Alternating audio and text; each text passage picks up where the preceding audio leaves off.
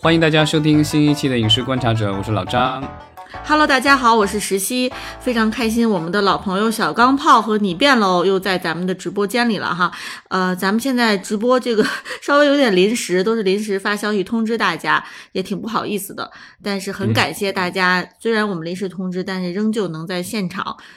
对，然后就是如果大家呃想要及时得到通知的话，可以加入我们的这个就是微信群。好的，那老张，今天咱们来聊聊聊是哪方面的事情呢？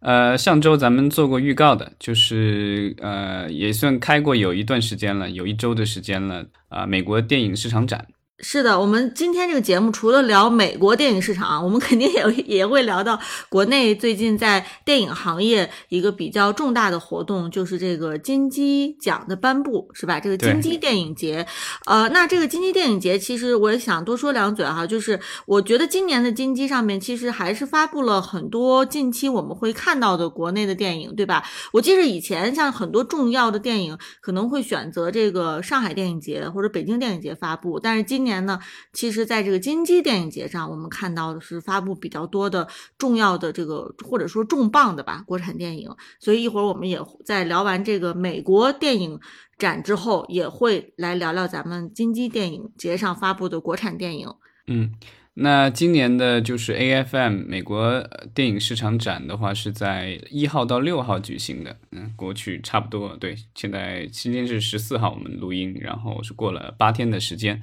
呃，往年好像我查了一下，一般是九天，那所以今年的话是少了，比平常少了三天。那这个就是和我们今年聊过的各种活动，包括戛纳电视节、电影节什么之类的，啊，都是三年以来第一次线下举行。啊，然后所以呢，就是还没有恢复到二零一九年，因为我也对比了一下数字，你可以看到今年是第四十三届。然后呢，他说，对啊，官方的数据是说有来自八十七个国家五千八百六十六名参会者。那我看了一下一九年的数据，一九年说大概是七千名参会者，所以呢，就是大概恢复了八成。那参展的商的话，有大概有三十八个国家的三百零五家公司来参展。然后我看了一下，一九年疫情前是三百七十五家，啊，也是恢复了大概八成。所以这个就是还是比较一致的，就参会者和参会这种参展公司。呃，尤其咱们说，其实，在一九年甚至之前吧，其实美国电影这个呃呃电影市场哈，这个这个展会有很多来自咱们中国的这个电影从业人员去参加，对不对？对，就是在一九年，对一九年的时候，当时就是说这个买家，然后就是当时有个排行，我看了一下，有前五十名的买买家。中国是垫底，但是进至少好像进入了前十名。但今年的话，好像前十名中国就没有，压根没有进入啊。但我听说的是，国内是应该是有电影同行去了，但是可能相对比较低调一些，然后人数可能也不多。对，所以今年我们在其实国内的媒体上看到对这个 AFM 的报道哈，也是少之又少。呃，但是我觉得其实我们呃这个时候关心啊美国电影市场这个展会的情况，包括我们之前节目其实有关心到，也是大洋彼岸的这些展会。我觉得意义在于就是说，我们可以看到在当下的这个这个地缘政治的这个结构当中，到底从内容层面上来讲，国内和海外到底是在内容层面的这个发展上有哪些相同和不同的地方。对这个电影电影展，主要其实是独立电影，所以呢，就是咱们之前经常看到的有一些就是所谓的买断片、批片，在国内的很多啊，有一部分的这种片子就是从这种呃 AFM 啊美国电影市场上这个就是中国买家买到的，当然也有一些是在戛纳买的或什么，但是这个都是一个比较重要的市场。因为疫情前的话，其实有两个买家会比较突出，一个是来自于俄罗斯，一个是来自于咱们国家。但是疫情以后，包括这个，就是因为现在的这个这个战争的情况，所以呢，就是中国买家和俄罗斯买家啊，现在基本上就是很少。嗯，有些活动好像基本上消失了。那这一次的话，我看啊，就是公司层面的话，就是中国没有排进前十，但是我看了一下，他说这个个人买家。怎么说呢？呃，中国香港地区有七家公，有七个人，然后呢，台湾地区有六个人，然后咱们国家是这个就是啊大陆地区大陆地区，然后也有两个人，所以加起来的话就十来个人吧，就来自于这个中国大中大中华地区。呃，其实这个呃，在活动进行的同时吧，这个呃媒体上也会去总结一些这次展会上可能发布出来的比较重磅的、有趣的、有意思的这个项目哈。然后老张也是总结了一些，咱们可以跟呃国内的同行一起分享，看看到底在呃海外目前有哪些这个独立电影项目还是会受到大家的关注。对，就是在这个市场展里面的话，其实它有一些。项目它规模还是比较大的。那我们看一下，就是这一次的话，我其实是从那个 Screen Daily 啊，就是他们这个就是基本上各大电影节、电影展这种都是这个场刊，好像都是这个 Screen Daily 出的。然后他有总结了一些重要项目，然后从里面去挑选了一些。然后主要是我这次挑选的，它主要的来源国主要是啊美国、英国还有法国，然后亚洲地区是韩国。啊，这是这个这次活动好像比较突出的一些项目，然后我们可以看一下，我觉得比较大的，对对。然后因为这个电影展，它有一些是已经完成了或者在后期的，还有一些可能是在筹备中的，所以它有一些啊是在卖这个，就是比如说它的发行权，还有一些可能就是卖这个电影的投资的这个份额啊，所以就是呃各个项目的情况不一样。那这个这一届呃电影展上，呃电影市场展里面就是。啊，最可能投资预算最高的一部电影是大导演 Guy Ritchie 的盖里奇的的新片，嗯，然后这个就是它是根据一本同名的这个纪实文学的一个书改编的，啊，这个我在豆瓣上查了一下这个书的翻译，因为片子还没有这个正式的翻译的名，然后这个书的翻译的名，因为好像是这这个都同名的，所以叫丘吉尔的非绅士战争。啊，是真人真事，然后讲的是二战期间的话，是当时的英国首相丘吉尔和呃《零零七》小说的作者这个 Ian Fleming 他们一起弄了一个就是这个秘密的，这就是作战组织，然后是用来对抗这个纳粹的，所以这个应该是一个谍战谍战的片子吧。然后啊，盖里奇是导演，主演是这个就是超人 Henry Cavill。啊，因为他最近就是也是频频上新闻，因为之前这个就是他说自己已经不演超人了，但最近的黑亚当里好像他又复出又演超人，而且说会演更多的超人，啊，所以就是也很期待。然后另外女主角是这个艾莎，哦，她是这冈萨雷斯啊，就是她是墨西哥的一个女演员，之前也演了挺多的这个电影，然后最近好像她应该会出现在《三体》的美剧里。嗯，呃，可能这个要说起来演员哈，咱们国内的观众可能不一定特别的熟悉，但是要说这个导演 Guy Ritchie，咱们呃稍微我觉得上点年纪的中国的观众应该都。呃，不陌生哈。对，两杆大烟枪，然后就是前几年的啊，这个大侦探福尔摩斯，对吧？这些都是啊，大家还是挺喜欢的电影。然后这部二战的电影，对，就是有大导演，有这个大野卡斯。然后呢，他本来是派拉蒙在开发的一个项目，但是派拉蒙。最后决定不投了，所以呢，这个片子现在就变成一个独立电影。因为就是这种呃所谓的大片场的片子的话，它有全球发行，所以它基本上不大会去参加这种啊 AFM 这种活动，因为它不需要，因为它这个啊，但是像狮门啊，然后其他一些小的公司的一些电影的话，他们可能会去做这些事情。明白了，所以就是这一部电影，相当于是派拉蒙放弃了，但是呢，它仍旧是有公司接盘，然后呢，在这个 AFM 上。相当于在找这个买家，说说是说二零二三年一月会在土耳其开拍，但现在就是还离有几个月时间，不知道这个，反正这是目前公布的日期。嗯，呃，说到美国的项目，其实这个叫《岛屿》的这个片子啊，还挺有意思的，因为它是这个由一个波兰导演，而且是一个很著名的波兰导演，是吧？对，这个就是。我觉得这个就是这种东欧的这种名字都是比较难念，对吧？就是什么什么斯基，保罗对对帕夫利克夫斯基，反 正估计让我念念那个念那个外文名，估计念念不过来。对，就是他的这个代表作是《修女艾达》哈，这个《修女艾达》曾经是在二零一三年的时候，其实是可以说拿到了各种，就当时全球的 各种这个这个奖项啊，拿到拿奖拿到手软的。这样一部电影。是八十七届奥斯卡金像奖最佳外语片啊，是的，然后是的，也拿了嗯这个就是英国电影学院奖当年的这个最佳外语片啊。然后其实主演也很这个大牌儿，是这个奥斯卡影帝。啊，Walking Phoenix，华金菲尼克斯，对吧？这个他的小丑二最近好像又又开拍了吧？然后女主角是这个啊鲁尼马拉啊，之前拍过《龙纹身的女孩》啊，所以这部片子就是我觉得也是一个大导演大卡司，然后他讲的其实也是一个岛，就跟上面那个也有点类似，跟我们刚才聊的那个，但他是也是这个真人真事啊，说的是我看在网上查了一下，说是。三十年代，然后是说有一对美国夫妇，然后逃离城市生活，到了一个荒岛上，弄了一个嗯自己的私人天堂。然后，但很快就有一个来自称是叫伯爵夫人的人，带着两个情人啊、来了这个岛上，说要建个豪华酒店。然后后来这个他们之间就各种矛盾，然后发生了背叛，最后还有变成了谋杀。反正是感觉听起来还挺有意思的一个故事。嗯，我在想，就是我在回忆当时这个修女艾达的这个风格哈，我在想说，哎，她现在的这个新片《岛屿》这部片子的这个内容，呃，我在想怎么匹配她当她当时的这个很文艺范儿的这个风格。啊，因为修女艾达本身从这个视觉上面啊，从这个内容上面，其实都呃艺术境界 都是非常高的。然后刚才你说这个，它根据真实事件改编嘛，然后里面好像是有这个。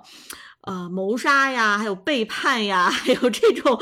伦理之间的呀，然后我在想说，好像听起来就是限制 级，这个听起来就限制级。我觉对得对对，对我想跟他那国个修女艾达怎么，对对，就跟他的那个风格怎么去比匹配啊？所以我其实是特别感兴趣的，因为感觉这个这个导演本身他好像。嗯，想象不出他会选择一个特别有戏剧性的这样的内容，好吧？反正这这一部是我特别期待的啊。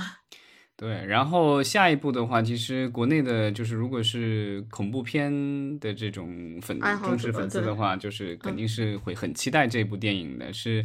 呃《电锯惊魂》的第十集。哇，这都拍到第十集了，对我也很惊讶，我我好像看到第四集、第五集，好像就没有再往后看了。然后啊、呃这部《电锯惊魂》的话，大家比较期待的是说这个。啊、原剧里的那个就是那个连环杀手，这个这这个演员托宾贝尔他会回归，因为记得我记得印象当中第几集里面他都已经死了，但我不知道这个就是他又又回来是怎么回来，因为后面几集我都没有看了，啊、然后这次还是这个师门啊、做发行，然后啊、导演是叫凯文·格劳特啊。这个导演的话，好像我查了一下，他之前好像还被陆川导演拉来国内啊，就要筹备一部片子，叫《嗯钢铁镇之龙族之战》啊。当时好像我和这个 有有有有朋友还在这个剧组啊工作过，选了一好多地方的景儿，然后剧本改了很多稿，最后好像不了了之了。就是你说的这应该是曾经我们这个国内的和海外的交流特别的 密切的时候哈，其实有很多这个国外的导演或者是这个有有经验的没经验的有资历的没资历的都跟这个中国电影哈都扯上过关系啊，当然现在可能就是很难了，对，对，就是那这个嗯这个电影系列其实是温子仁导演的这个成名作，对，温子仁导演后来做了这个《海王》什么之类的，但他这个其实是他最早，他第一部好像是他先嗯拍了一个短片，然后后来用这个短片说说服了美国的片方，然后后来拍了大电影。啊，然后他，但是他自己拍了第一部以后，好像后来就没有怎么再导过了。然后其后面都是其他导演在导。那这个凯文啊、格劳特的话，他其实是这部片子，好像我查了一下，他前五集他其实都是剪辑，然后后来就是哦担任导演，然后还做了第九部的时候，然后还是制片嗯人。反正陆陆续续有不同的导演在导，然后这个但这个凯文就一直都有参与，然后第十部他又继续导，然后我不知道他是不是自导也自剪，啊，反正就是这部电影的话，就是大家还是期待一下。但是好像上一部是二一年第九部，我看了一下啊，评分不是特别高，不知道这个第十部能不能有所突破。嗯，它能撑到第十部 也是一个大 IP 了哈。对，就是这个恐怖片，但是恐怖片好像这种呃这种系列的能拍很多部的还挺多的，因为基基本上成本比较低嘛，然后只要对对能够能回本儿，那估计就有下一步的机会。嗯，没错。然后我们看，其实美国片里面还有一部是由我们大家都特别熟悉的尼古拉斯凯奇大帝，他的新片叫《鲨与石》。这个尼古拉斯凯奇在这部片里面，他是作为呃演员吗？主演吗？呃，对，他是主演，然后他是一个就是讲的是，他是一个就是这种求生的动作惊悚片，然后讲的是一个父亲和他的这个双胞胎儿子，然后呢就是在他们的这个很偏远的一个农场。这个里面住着，然后来了就是非常凶猛的这个什么怪兽什么的。这个尼古拉斯凯奇他这个演员哈也真是非常非常传奇了。我觉得至少对于咱们中国的观众来说，首先这个演员他是大家都很很熟悉，是吧？他从他年轻的时候，就二十多岁的时候，他的影片就为大家就是咱们中国的观众所熟知。然后后来其实他的这个呃步入到这个中年之后，其实他的人到中年有一段时间，就大家就觉得他是烂片之王。是吧？就是对，因为当时他是陷入了财务危机嘛，然后欠了一大笔钱。对，然后大家就觉得他应该就是已经没什么戏了，然后只要是有他参演的片子，应该都挺烂的。结果没想到，其实近几年他还经常带给大家惊喜，包括什么那个呃，他他演他自己，呃，演他自己那个片子，对对对对。然后还有包括什么那个 The Pig 吧。是吧？有一个就是也是这种就是动作呀，有暴力啊，有点惊悚的这种片子，也是就是很受到业界的这个欢迎，然后口碑也非常好，所以就感觉他好像是这个 人生又发生了这个华丽的转身哈。对，那个采访不是说了吗？说人家最近选选片又严谨谨慎起来了，为什么？因为钱，因为债已经还完了，可以现在可以稍微自由一点。他之前之所以就来来片不拒，甚至还来中咱们这个中国拍过一部片，对吧？白幽灵。跟那个谁一起的吧？刘亦菲好像是有合作的，是不是？是那是另外一部吗？跟刘亦菲合作的好像是也是叫什么？就是这部吧，什么白幽灵对？对对对对，就是这部片子那个烂片。对，但是现在看这一部啊，看看这一部，这部感觉估计估计也是低成本的片子吧，因为感觉好像这个主演可能就三个人，然后一群怪兽什么之类的。对，所以像对于尼古拉斯凯奇这种演员啊，就是他事业进入到现在了，我觉得还是特别期待的。对，所以咱们其实这上上面说的都是呃美国的一些片子啊，然后咱们接下来可以看看在这个 A F M 上啊，来自欧洲的、英国的一些重要的电影吧。对，就是有一部叫《The Three Thumb》，这个我觉得国内肯定是不能引进的，因为这个就是过于性感。这个如果要翻译，要我来翻译的话，我估计就只能翻译成 “三人行”了，对吧？三人行可以，可以。对这个，那听那个名字好像就像是这种有喜剧、喜剧元素吧。是吧？这个爱情其实其实我看了一下这个网上的这个剧情的梗概，其实就是说一个年轻男子，然后呢，他又一直喜欢另外一个女孩，结果最后莫名其妙的就变成了这个三人行了。对这种性喜剧，我觉得好像是这个常拍常新吧。对，就是这个好莱坞永远都盛行的那句话，对吧？这个这是 sex sells，对吧？就是性永远都是大热，都是卖得动的。嗯，那说完了英国的项目，咱们来看看法国有没有什么有意思的项目。对，法国的这个就是有一个项目，呃，看起来有点意思，就是叫啊，片名叫这个就是马厩里有什么。嗯嗯嗯，也是恐怖片是吧？对，然后但我感觉可能他可能是这种偏喜剧色彩的，因为他描述的是说自己是这种，就是跟几个片子有有有共通之处，有他举了几个例子，就是小精灵、小鬼当家和这个疯狂圣诞假期这种，这种喜剧都是这种带一点喜剧色彩的片子。对他导演叫马格努斯·马滕斯，我看他查了一下他的这个就是之前过往的片子，他其实拍了一些恐怖片，然后包括这个就是还有这个行尸走肉的衍生剧集，呃，行尸之剧他也参与了啊，所以就是还是比较有经验的一个导演。然后反正我这种怎么说呢，低成本的恐怖片还是可以值得期待一下。对，然后法国的项目其实还有一部是冒险题材的哈，叫《沙漠王子》。对他的那个看完了以后，我特别感觉这个特别像那个什么，这个少年派的那个故事，讲的是说，呃，一个年轻的这个波波尔族男孩，波波尔族好像是这个呃非洲那边的一个民族吧，波波尔族的一个男孩，然后呢，就是他们他穿越这个撒哈拉沙漠，然后是跟一个骆驼一起，然后呢，这他跟骆驼之间就发生了这个紧密的关系。然后这个片子比较有意思，是说他不但是就是提了导演是这个埃里克巴比尔什么的，然后就是呃特别提到说这个就是著名的音乐人米卡是他的这个就是会负责他的这个原声。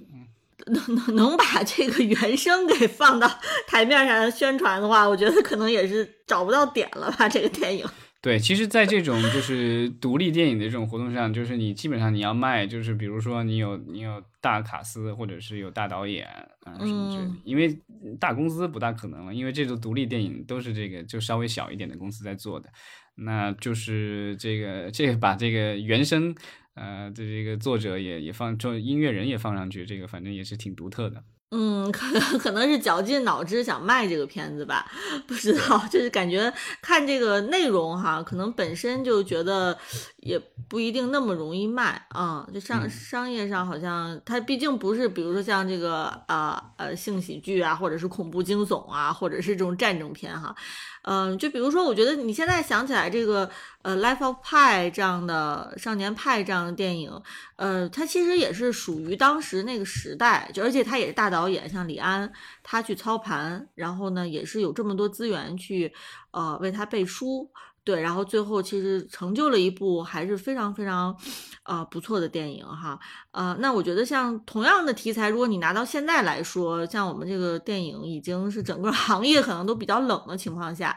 呃，你这样的一部这种少年冒险题材，如果没有说这个呃大卡司啊去背书，或者是没有大导演的话啊，呃，我不知道它好不好卖啊，这是一个问号。嗯。然后咱们可以再个把目光转向亚洲，对吧？这个就是现在韩国电影基本上是亚洲的代表了，所以我们重点说一下韩国片吧。啊，这个我看 Screen Daily 也总结了一下韩国就是这次啊还不错的电影，然后有一部是这个翻拍啊《情迷步话机》啊，这个其实呃国内咱们大陆地区也翻拍过，二零零三年当时滕华涛导演导的《情牵一线》，这个就是。啊，梁咏琪和周耀天主演的那一版，它其实就是翻拍的。那但这一次的话是韩国再翻拍自己的电影，因为韩这个电影的话，两千年，呃，就是在韩国已经上映了。然后这一次的话，是算是二十多年以后，然后再重翻拍一遍。啊，它其实就讲的是说，这个一个在七十年代，一个在两千年的，就是两个这个男女学生，然后通过一个步话机，然后这个联系上了，其实跨时空的爱情故事。对，而且其实就是像这种跨时空的，用这个步话机联联络上哈，这样的概念，其实呃，就是在韩国已经拍出了各种各样的类型，包括有一年特别火的这个呃《The Signal》这个信信号，对对对，它也是美剧，它是韩剧嘛，然后它其实是犯罪。这个警察犯罪题材的悬疑题材的那个剧当时也是特别火，所以我们就说这种通过布画然后联系不同的这个这个时空的这样的概念哈，其实就是已经是被多次这个呃呃无数次使用过了。那个英文片里其实好像我印象当中也有一部我看过的叫 Frequency 吧，就是好像是生死频率还是什么的，这个就是讲的是其实是就是两个人通过不同年代让布画机连接上，后来发现其实两个人是父子关系。哦，对，而且就是后面背后有一个大的阴谋，最后得儿子得救父亲，不救的话自己就没了。对，所以其实也看出来，到底就是像这样的一个很就是怎么讲，就是比较俗套的这样的概念啊，到底是在现在还能玩出什么新花样来，对吧？就是就是，而且就是我觉得咱们。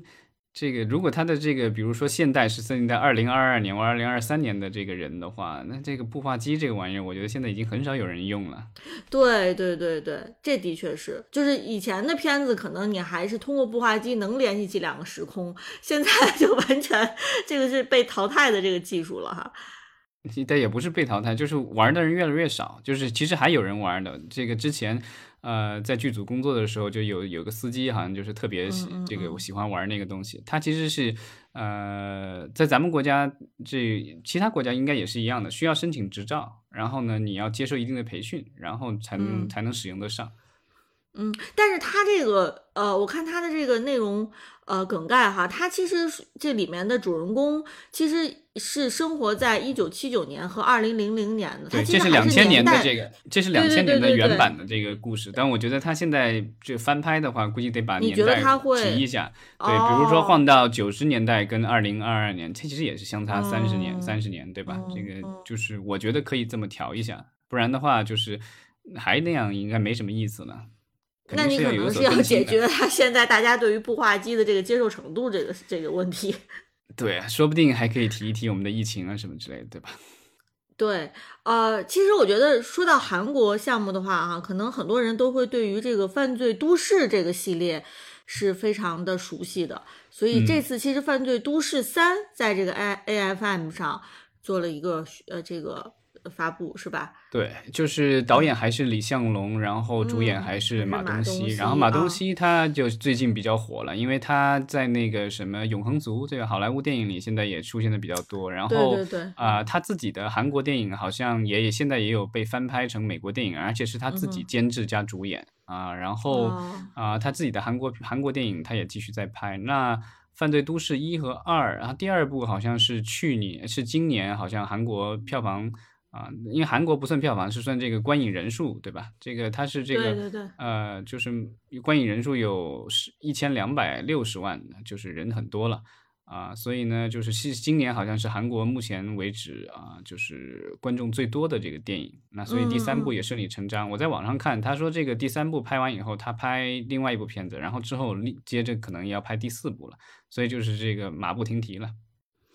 对，而且这部就是《犯罪都市二》，其实它不光是在韩国很受欢迎哈，因为我看到咱们国内其实很多的这个观影公众号也都在推，短视频里面经常刷到。对对对对，所以可见其实它这个流行度还是非常高的哈。嗯，然后这个韩国的这一次公布的电影里面还有另外一部翻拍的，这个而且翻拍的是我们的华语电影啊，这个就是呃这一部叫啊不能说的秘密的韩国翻拍版。对，然后他这一次导演是徐玉敏，我查了一下，可能是一个女导演。这个好像我不知道我查的有没有是否准确啊？就因为这个英文名拼写的，我查出来是一个女导演。然后之前是做编剧的。那如果是女导演的话，我觉得就很难得了，因为我们知道韩国好像电影行业女导演特别少。是的，是的。对，然后这一次的话，就是他们翻拍的是呃周杰伦的《不能说的秘密》啊，然后。啊，我不知道他们会就是怎么样的去本本土化，因为就是这个啊，不能说的秘密，当年是在以周杰伦的母校淡水中学什么的这种还什么这个为原型的，对吧？然后当年就是也还算比较受欢迎的一个电影，当然那时候的话，就是大陆电影市场还没有这个这个。蓬勃发展起来，所以当时好像我没查到当时的票房，但估计不不会太高。但这部电影其实也过了有有十几年了，对吧？当时这个不能说的秘密，我记得在咱们国内的市场上，其实也是引起了大家非常高多的关注，也是就是非常流行的一部电影。对，就是可能当时就是大家还没有完全形成去电影院看电影的习惯啊，但是。呃，我对这部电影就是不能说的秘密，周杰伦这部电影其实还是印象非常深刻，而且当时正值这个周杰伦事业的一个巅峰时期啊。然后这一部其实也是跨时空，然后交流的，通过一个教室，所以这个其实跟刚才我们聊的这个就是情这个情迷步话机的翻拍其实是类似的。我不知道这个是不是韩国市场对这种题材，嗯，又突然这个特别感兴趣了。哎，有可能是的。他们就是特别喜欢这样的概念哈，呃，然后我们看，其实还有一部叫《鬼神警察》的电影啊，这个名字听起来还挺重口味的。他的导演是金荣俊，之前他作为韩国导演，应该是第一个在大陆地区，主要在大陆地区取景拍摄了《飞天舞》，是两千年的电影，很久以前，那估计拍摄估计九八九九年拍的，两千年上映的啊，然后。呃，男主角也是《飞天舞》的男主角，这一次申贤俊，这个好像这个导演特别喜欢跟他合作。然后申贤俊是跟他之前也是合作了很多次的这个金秀美，那这个是一位比较老的女演员合作。然后这两个人的话，申贤俊和金秀美他们演了一个这个家族荣誉的系列，这个好像这也是关于黑帮的，这个好像也是在短视频里经常刷到有，好像那个已经拍了四集了，就是他们演这个母子俩，然后就是黑帮的这个呃故事啊，然后。呃，这一次的这个电影的话，其实是一个算是一个超级英雄的一个电影吧。它其实讲的是说，这个警察被电击中了，被雷电击中了，对，然后他发现自己就是有了超能力，然后呢，但是他跟他女儿关系比较紧张，然后呢，所以他想跟他女儿关系缓和，然后另外的话，他还要作为警察啊去对抗这个犯罪。啊，最后他发现，哎，还有其他的更多的跟他类似的人。哦，韩国韩国的这个超呃超级英雄，我不知道会呈现出来什么样子啊。就是感觉超级英雄好像是这个美国片的专利，但是现在看起来韩国人也是义无反顾的走上超级英雄这条路。对，但这个这种这种类型的电影，我不知道，就是国内其实你要说翻拍也可以翻拍，对吧？啊，是的，是的，是，但是肯定你不太可能会起什么“鬼神警察”这样的 片名啊。对，这个这个“鬼”这种字可能不大。霹雳警察吧？霹雳战警好像以前有人叫过了，以前有人叫过了。对，所以其实看起来，我觉得这个 A F M 它首先比较有意思一点，就是它上面其实有很多电影，它不是由这个大制片厂去操盘的，但是它的内容本身其实还是非常独特、非常有意思的。嗯，对，就是大家想看一些，就是就是跟那些。啊，高预算这个就是这种电影，就是稍微有点不一样，换换口味什么之类的，可以看看，就是类似于这样的电影节发布的或或电影，它不是电影节啊，电影市场发布的这种电影。嗯，没错。然后我们其实我觉得可以就是来看看咱们的这个国内的最近刚刚闭幕的这个电影金鸡奖。上面发布的一些重磅的电影吧，那就是咱们的华语电影哈。对，因为这次这个就是电影节，然后他也做了展，然后呢，有一些公司也在这个期间去做了一些宣传活动。这些国产电影应该都是已经拍摄完了，然后呢，就是等待档期。啊，或者也也有一些已经宣已经宣布了档期了，所以呢，就是只是做做一个宣传，所以我们可以看一下这些电影，基本上我觉得它能够在金鸡这种活动当中去做发布的话，应该是就是上映啊什么之类的问题不大了。已经已经被绿灯了是吧？这些都挺靠谱的。对对对，然后这次就是呃猫眼这个就是他开了一个专场，然后就是一个推介会，然后他介绍了一系列的这个就是有十五部的国产新片。嗯，而且他介绍的这十部十五部基本上都是，呃，至少是大导演是吧？大明星，嗯，去背书，然后对对对，就是还是非常重要的电影。然后同时就是说，我们说它有可能是在不久的将来，我们就都能能能够看到哈，不像说之前有一些已经有档期了。是的，是的，所以我觉得大家其实还是有有必要去了解一下的，因为毕竟不像我们，呃，有的时候去聊一些立项的项目，它可能其实是还没影呢，是吧？就只是大家前期的一个筹备。但是这个金鸡上面发布的这些项目，看上去哈，就是我们未来非常可期待的，啊，能够在电影院看到的。对，最近的应该是十二月份就应该有片子会上了，然后春节也有，然后我们可以看一下它的这个，就是，嗯，我看了这个是就是《荧幕穿越者》的一个总结，它会就是，然后我们可以看一下，它总结了有这个八角笼中啊，这是王宝强在大闹天竺以后的第二次又自导自演。媒体对于王宝强的项目还都是特别关心的。对，然后呢，第一部他的第一部就是《大闹天竺》，当时反正也引起了一定的争议，对吧？然后票房也不是很理想，然后口碑也不是很好。那这一次王宝强这个第二次自导自演，我们可以看看他有没有这个有所突破吧。然后他这个还是有点动作元素在的，因为他讲的是说这个就是沙场老板。啊，倾注心血，然后把当地无人照料的孤儿培养成为格斗运动员的一个励志故事，所以里面还是有打戏啊。然后这个，但是看起来的话，王宝强的角色是不是应该是老板了？这个应该是 他要捧年轻演员了，是吧？他演孤儿似乎好像不大合适。对，呃，其实除了王宝强的这个八角笼中是媒体是重点报道哈，其实还有这个张艺谋导演国师的《满江红》。也是这个呃，大家都关注了很久了，是不是？对，《满江红》这个有有沈腾，有易烊千玺，然后一众明星，对吧？然后有大导演，然后。啊，讲的是岳飞的这个那个时代的故事，然后反正又是说是悬疑片，然后这一次好像这个推介会上，然后反正说的玄乎其玄，就是说这个就是各种反转，然后特别悬疑，然后是大家从来没有见过的悬疑，啊，反正对对对，气氛已经烘托的很多了，就是其实我就想知道什么时候档期，因为这个张艺谋导演好像已经有好几部电影。啊，因为各种原因，对吧？现在就是什么悬崖之上，然后还有那个什么，啊，不是不是悬崖之上，那个叫什么来着？这个坚若磐石，对吧？然后还有，应该是有两三部张艺谋导演已经拍好了的片子，然后现在都在等这个档期啊。所以这个《满江红》的话，看吧，就是他说已经八月份杀青的，所以其实已经后期了有几个月的时间了啊。所以我们看看这部电影什么时候能公布这个档期啊？但我觉得。就是这样一部电影放在春节档也也也许也也行吧。是的，是的，呃，然后我们看，其实还有这个被称为女版误杀的拯救嫌疑人。也做了发布，对，这是张小斐的新片。然后张小斐就是在《你好，李焕英》里面，对吧？就是很受大家欢迎。然后这个基本上就成了大家心目中的完美妈妈了。这一次好像说继续演妈妈。呃，然后除此之外，其实郭帆的这个成绩啊，还是非常令人瞩目的。一个是他是监制了孔大山执导的《宇宙探索编辑部》，同时他自己导演的这个《流浪地球二》。也是做了发布，所以我们看在这次电影节上，这个郭帆哈还是呃非常受关注的。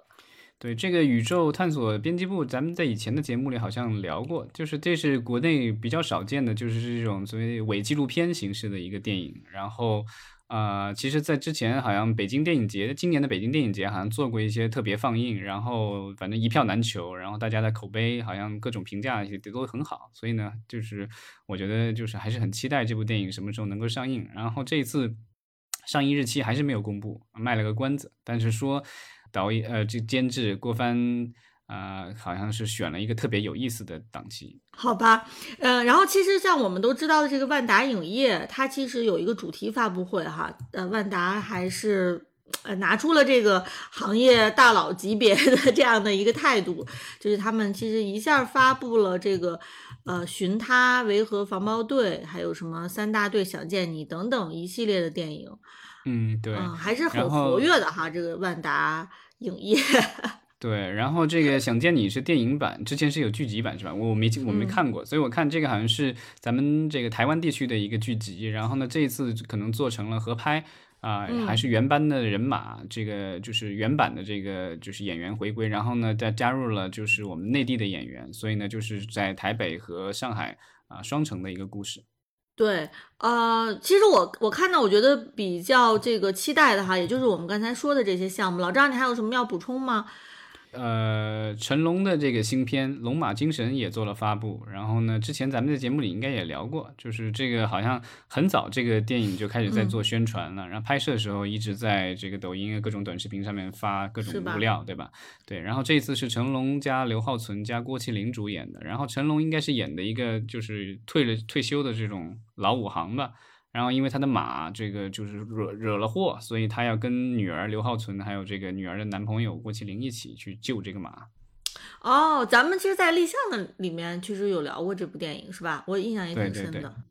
对，所以就是咱们其实国产电影就是还是有一些储备的，但是就是说现在的档期实在是太太让人焦灼了，就是不知道什么时候呢？因为好像大家如果最近有关注新闻的话，就发现最近。啊，虽然我们的这个金鸡奖，对吧？这个期间大家都是各种豪言壮语，然后都是非常正能量的一些这个言发言，但是如果大家看我们现在的这个电影市场的一些数字的话，反正就是反正数字是非常冷冰的，对吧？就是各种记创下最低记录什么的。十月份好像已经回归到了之前，我们都说这个一般现在倒退都是八年前，现在好像十月份已经倒退到了十年前吧，反正数字比较悲惨。对，其实我想到就是像我们刚才在说的这些电影当中，哈，可能有那么寥寥几部是，你如果把这部电影就是单独的，就比如说是你拽到一个档期里面，然后可能会引起大家的，就是呃观影热情，比如说像《流浪地球二》或者像。满江红这种哈，就是它的体量因为足够大，然后你可能拽到一个档期，哎，大家会觉得说，哎，我我们要去看。但是除此之外的，其实其他电影，它可能电影本身质量是非常不错的，就包括咱们说的这个《龙马精神》呀。什么这个这这些电影？对，呃，龙马精神是有档期是十二月三十一号，然后另外同一天还有绝望主夫，应该也是就是这个一个喜剧啊。对对对，就是我我想表达的就是说，像这样的电影，或者是像类似于比如王宝强的这个八角笼中，就是你如果是整个我们的这个档，就是我们整个电影行业、电影院线都非常冷的情况下，你这样的一部电影哈，就是可能是很难靠一部电影。去一下就是去救世的，就他可能还离这个像《满江红》啊，或者像《流浪地球二》这样的这这样的体量电影还是有差距的。就是靠这种啊，就是中等规模的电影，它很难说在一个很独立的一个档期里面，然后周围也没有其他电影去造势，然后就能够把整个大盘带起来，就其实是非常难。其实像我们说当时，呃，这个美国院线在疫情之后刚恢复的时候，其实靠的也是这个像蜘蛛侠这样的电影嘛，就是说它其实体量足够大，然后它能够把大家的观影热情重新激起来。对，但是就是说，我觉得其实现在看说，哎，到底是有哪一部呃真正体量足够大的这个国产电影能够呃，就是靠着一部电影之力，能够把整个这个档期的气氛能够带火起来，然后可能其他的这个稍稍小体量电影能够贴着这个大体量电影，能够一起把这个市场给带动起来。所以我觉得现在可能是靠任何一部电电影单打独斗的话。啊，可能其实是非常困难的。对我们需要一系列非常有力的组合拳。对，没错没错，这个是太形象了。是的，所以就是可能这个院线电影目前，呃，它不是说靠一个单片能解决的问题啊，它是我们整个市场。除非你是《阿凡达二》。啊，是的，是的。当然，就是说，我觉得国产电影其实像这个。《满江红》《流浪地球二》也是有可能扮演这样的角色的。对，然后就是希望我们的国产电影的话，能够尽早的能够确认确定档期，然后也不要就是突然的临时各种改档什么之类的。好像这个我们的就是十一上映的，呃，就是《万里归途》，好像刚刚创下了一个记录，好像说是这个咱们大陆地区呃电影院线就是。保持单日连续单日第一名的这个记录，就是在这样的，好像是对对对，就是在这样的一个市场环境当中，你看到就是很多这些呃，就是新的新创记录也都是很很搞搞笑的。对，就是这个，嗯，听起来似乎是好的一个记录。对对对，对于这个单片来说是一个好的记录，但是对于整个市场来说，这个就很悲哀了，因为就是那么久，然后也没有一部新片能够这个登上单日票房的首位，所以就是所有的新片都成为了炮灰。对，就是特别，就现在的很多记录都是特别黑色幽默的，是吧？嗯，对。然后最近就是电影行业也有其他的一些就是让大家哭笑不得的一些新闻，大家如果有兴趣的话，自己在这个就是各种社交媒体看一看，都看得到了。我们就不再多说了。好，那咱们今天就聊的差不多了，呃，也感谢咱们的听友在现场的支持，呃，咱们就下周再见。好，谢谢大家。